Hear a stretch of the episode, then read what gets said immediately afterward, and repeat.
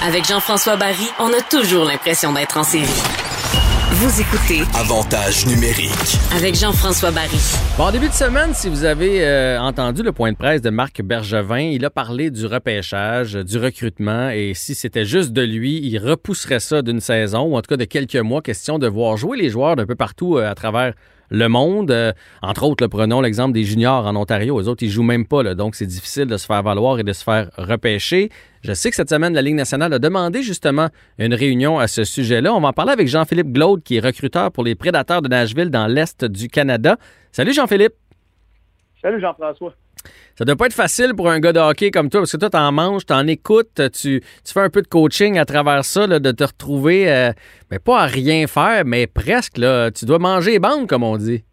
ouais, tu pourras en parler à ma blonde, elle aurait sûrement la, la même, la même vision que ce que tu viens de dire. En fait, euh, écoute, euh, on, de pas être dans l'action, je te dirais que c'est ça en ce moment qui est un petit peu euh, plus difficile, dans le sens que, que, que- que les recruteurs en tant que tels, on est des, des gens qui se promènent beaucoup, qui que justement on a des moments forts, l'automne, l'hiver, où on voit beaucoup de matchs, on est constamment en collaboration, en contact avec nos, nos collègues de, de, de notre organisation. euh, on fait de la projection sur les joueurs, on parle à des entraîneurs. Il y a beaucoup d'actions qui se passent là, préalablement au repêchage qui arrive. euh, C'est le moment culminant au mois de juin, habituellement, dans une saison normale. Donc là, je t'avoue actuellement que de voir des matchs, là, bon, en même temps, l'autre côté de la médaille, pour être au Québec, euh, je et nous, les recruteurs euh, d'organisation euh, de la NHL au niveau québécois, on est quand même choyés parce que oui, on a des matchs via quand même des écrans, parce qu'on peut regarder, ju- justement, avant qu'on se passe, je regardais un match de Shawinigan contre Val d'Or. Donc, tu sais, on a l'opportunité de voir des matchs. Mais, soyons honnêtes, ça n'a rien à voir comme quand tu es dans un arena et puis tu peux voir vraiment les détails, le match en tant que tel, et ça n'a absolument rien à voir.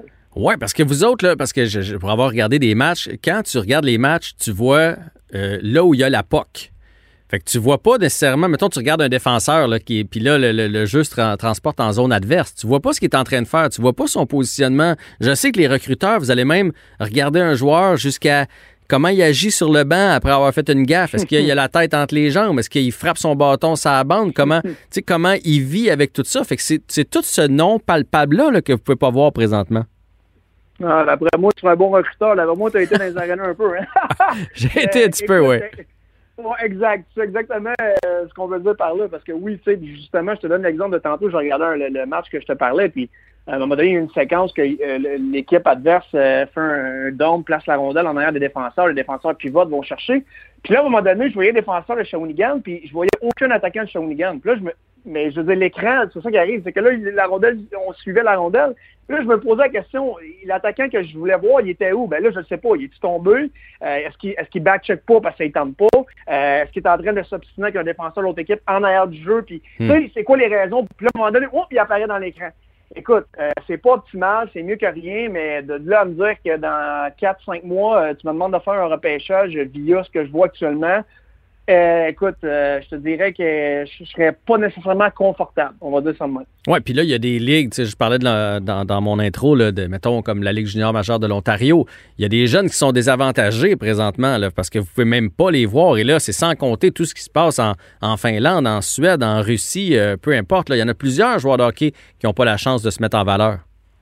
Ben écoute, définitivement, tu sais, tu parles de, de, de, mettons, on va rester au Canada, dans l'Ouest, dans l'Ontario, puis on avait une réunion euh, il y a quelques semaines à Nashville, en ben pas à Nashville, mais en termes de, de Zoom, là, via mes collègues, puis euh, tu sais, mes, mes, mes collègues justement de, de l'Ontario de l'Ouest parlaient pas beaucoup. Moi-même, l'année passée, j'ai passé un 50% de mon temps en Ontario, puis tu sais, mon collègue là-bas, ben écoute, il, il, il voit pas les joueurs. Puis tu sais, on connaît souvent les, les, les les, les, les top high, les high-end guys, tu sais, les gars qui Mhm. peut-être sortiront en première ronde, on a une idée. Mais tu sais, le choix de cinquième, sixième ronde, c'est pas nécessairement des gars qui vont flasher. Tu sais, ils font les choses que t'aimes puis que tu as quelque chose pour eux, mais ces jeunes-là, actuellement, n'ont pas été placés. Tu, euh, tu- prends en Ontario, il y a un excellent défenseur, il va sortir en première ronde, ben, son agent il a trouvé une place en Europe. Donc lui, il joue. Mais le gars qui va être drafté en 5 6e ronde, qui joue peut-être sur une deuxième ligne pour une équipe de l'Ontario, ben, ce gars-là, en ce moment, il n'a pas joué un match de la saison. Il n'a rien joué.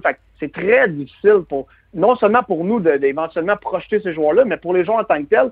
Euh, je sais que tu le vis euh, toi-même avec ton enfant. Ces jeunes-là ont besoin de jouer des matchs, être en compétition, ça Ouais. leur manque. Donc, on s'entend que ce côté-là, euh, c'est- difficile pour les recruteurs, mais en tant que tel, c'est encore plus difficile si je me mets dans les patins des joueurs. Ah, c'est clair. Puis ces, ces kids-là, ils rêvent à leur année de sélection. C'est les 2003 cette année. Là, les, les, jeunes qui sont nés en 2003, tu rêves à ça depuis un bon bout de temps. Tu fais des sacrifices et là, tu as l'impression que tout te glisse en dessous des pieds. Mais quand on parle de reporter, là, on parle pas de l'annuler. Ça veut pas dire qu'il y aurait un seul repêchage, mettons, pour les 2003 puis 2004. C'est qu'il y en aurait un peut-être euh, novembre, décembre l'année d'après, puis il y en aurait un en juin 2022 comme prévu. C'est ça? Ben, écoute, oui, c'est un peu ça qu'on parle en ce moment. Je dirais que, euh, il y a différents scénarios. Ce qu'on entend, euh, si tu me demandes personnellement mon opinion, moi, je verrais très bien un repêchage en février 2022, euh, justement après un petit peu les prospect games qu'il y a habituellement. Dans un contexte, là, on s'entend que la saison en septembre prochain repart normalement, ou est-ce que là, on aura l'opportunité de voir euh, les 2003 un peu mieux et les, les late, en guillemets, qu'on appelle 2002. Mm-hmm. Puis peut-être ça pourrait une idée de faire cela. Et 4, 5, 6 mois plus tard, en juin, juillet 2022, faire la séance de sélection pour les joueurs nés en 2004 et les late 2003. Ça pourrait être une idée ou dire, ben regarde, on fait une semaine entre guillemets, de repêchage. Donc, deux jours pour un groupe d'âge, une journée de congé, deux jours pour un autre groupe d'âge qu'on pourrait faire aussi en juin 2022. Mais écoute, la question vraiment va mériter d'être débattue, de dire est-ce qu'on peut vraiment faire un repêchage en juin 2021 avec l'échantillon qu'on a là pour les joueurs en 2003, nés en 2003. Euh, quand on sait très bien euh, qu'une équipe, euh, tu sais, tu suis beaucoup la, NHL, une, une, organisation solide va se bâtir à travers un repêchage. Donc, tu veux pas te tromper, tu veux avoir le maximum d'informations. Euh, écoute, je te dirais qu'une équipe, par exemple, qui a deux, trois choix de première ronde cette année en 2021, es-tu vraiment à l'aise d'aller sur le podium puis d'annoncer ses choix avec ce qu'on voit là? Eux, je pense qu'on répond à la question en, en la posant. Ben, mais hein. Toi, il y a des gars que tu as repêchés là, dans les dernières années qui, qui peut-être n'évoluent pas non plus. Là, je parle, mettons, des 2002, des 2001.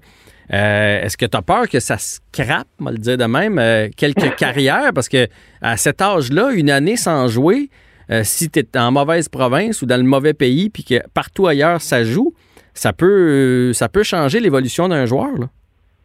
Écoute, ça peut changer l'évolution d'un joueur, je suis d'accord avec toi. En même temps, euh, je ramène ça beaucoup à la responsabilité individuelle. Euh, Je veux dire, quelque part, le joueur qui ne joue pas actuellement, euh, si moindrement il il y, a, une passion, il y a, il y a, une drive, en guillemets, de dire, moi, je veux euh, non seulement euh, signer mon contrat, ou un joueur même qui n'a pas été repêché, qui dit, moi, l'année prochaine, je voudrais l'être, ou dès que je vais recommencer à jouer, ben en ce moment, il n'est pas en train de jouer à PS4 avec ses chums jusqu'à minuit le soir.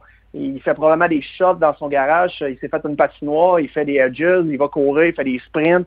Il trouve le moyen de pour que quand ça reparte, ben, il a peut-être pogné un step ses autres ou pas, ou tu sais, il y a quelque chose qui fait. Fait que, ramenons ça à la responsabilité de chaque individu, chaque joueur. Euh, à quelque part, c'est malheureusement la situation même pour beaucoup de jeunes. Il euh, faut que tu trouves le moyen de te démarquer. Fait que, je, je vais le mettre un petit peu dans, dans ce sens-là. Oui, je suis assez d'accord avec toi. Euh, puis dans les faits, si tu veux te rendre jusqu'au bout, de toute façon, jusqu'à la Ligue nationale, parce que le repêchage n'est pas une fin en soi. Euh, c'est la, ligue, la Ligue nationale. Il faut, faut, faut, que tu sois persévérant, il faut que tu trouves tout le temps des façons de t'améliorer. Est-ce que tu es de ceux, parce que ça va peut-être arriver, les 2003 vont peut-être être repêchés une année plus tard. Est-ce que tu es de ceux qui pensent qu'on devrait repêcher, on entendait pas de Brisson récemment là-dessus, euh, euh, qu'on devrait tasser d'une année le repêchage, question justement d'avoir une meilleure idée de la maturité des joueurs? Ben, tu sais, c'est certain que si tu me poses la question, quand, quand tu, euh, tu réduis la marge d'erreur, ben écoute, tu augmentes tes chances de, de, sélectionner peut-être encore mieux parce que, évidemment, une année de plus, ben, c'est une année de plus dans le développement. Donc, un 2003 cette année qui ne serait pas son année de repêchage, est-ce qu'on va repousser? Ben, peut-être le jeune que, que, exemple, je te donne un exemple facile, ben, pas facile, je n'aimerais pas de nom, mais je donne un jeune, mettons, que je vois en ce moment, qui peut-être sont ses premières enjambées. Ah, le joueur, il est bon, mais tu vois que peut-être il manque un peu de, de mm-hmm. force, tu manques de vitesse. Puis tu sais, tu dis, hum, je le drafterai-tu, j'attendrai une année. Puis là, ben là, il n'y a pas de repêchage cette année. L'année prochaine, il revient à son année de 18 ans. Puis là, tu vois qu'il a pogné ce step-là. Ben, tu dis, ah, ben écoute, là, c'est sûr pour moi, c'est un choix de troisième ronde, là, je le prendrais sans hésiter, mais l'année d'avant, tu aurais peut-être hésité. Donc, tu sais, mon point, c'est que tu réduis ta marge d'erreur. Donc oui, ce serait une possibilité. Si un jour on arrivait à cette conclusion-là, ben, je peux te dire une chose, euh, je, serais, un des premiers à dire, ben écoute, il n'y a pas de problème. je pense qu'on améliore les opportunités des organisations de nationale, justement, d'avoir des joueurs qu'un coup on leur a pêché, on a encore de meilleures chances de les signer parce qu'on a euh, réduit la marge d'erreur. Ben écoute, ça répond à toutes mes questions, mais avant de te laisser aller, je te suis sur les euh, médias sociaux. Euh, bon, oui, tu es euh, recruteur pour les Prédateurs de Nashville, tu es un passionné de hockey, tu donnes un peu de temps d'ailleurs à l'Estacade, l'équipe Midget 3 de la région de la Mauricie. il faut qu'il se passe de quoi avec les jeunes, là? Euh, moi, moi je, je, je, suis de ton avis. Je, trouve même que là, de ramener les activités libres, j'en reviens pas, qu'on va permettre à tout le monde d'aller patiner puis d'aller jouer avec des skills coach puis en bulle familiale. Je trouve ça plus dangereux que si on laissait ça dans les mains des, structures. Il faut trouver une façon de faire bouger nos jeunes.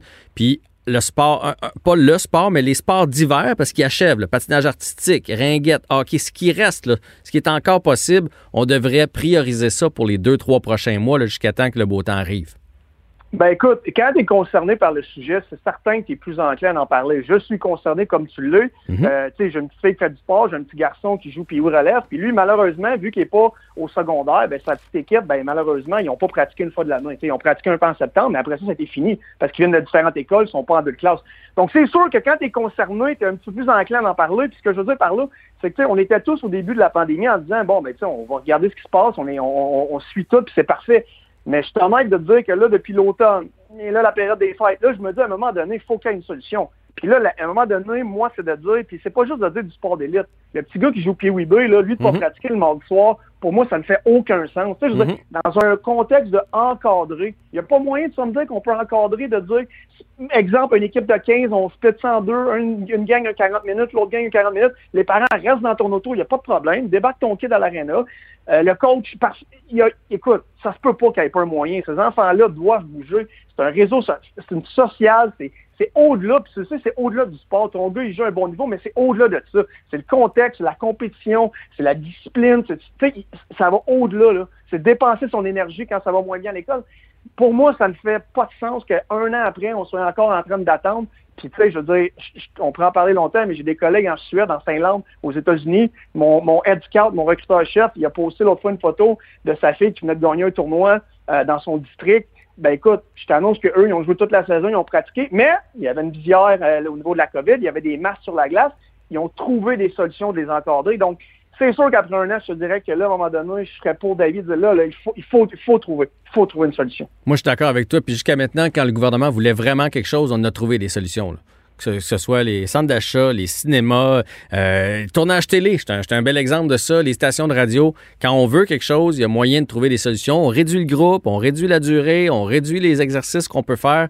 Mais je pense que si on veut vraiment, il y a moyen de faire ça, puis il faut le faire de façon encadrée. Il n'y a rien de pire que de laisser ça euh, à la bonne volonté de papa et maman parce que c'est là qu'il y a des débordements. On va souhaiter que ça se règle dans les prochains jours. Jean-Philippe Glaude, ça a été un plaisir de te parler et bonne chance avec ton repêchage. Bonne chance avec les prédateurs aussi parce qu'ils ont un an début de saison, on va se le dire. Là. ouais, ça, on va garder ça à l'interne. C'est bon. Salut, à bientôt.